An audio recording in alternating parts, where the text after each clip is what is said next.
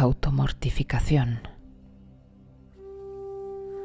Un arrogante asceta se acercó hasta Buda para decirle, Señor, durante años me he ejercitado en todo tipo de austeridades, ayunos, penitencias y automortificaciones, y por fin he conseguido caminar sobre las aguas.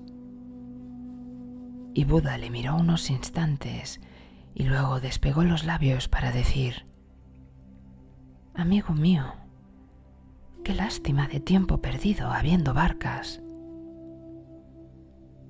El sabio declara, Aplica tus esfuerzos a la liberación de las trabas de la mente y no te extravíes en el laberinto de los poderes psíquicos.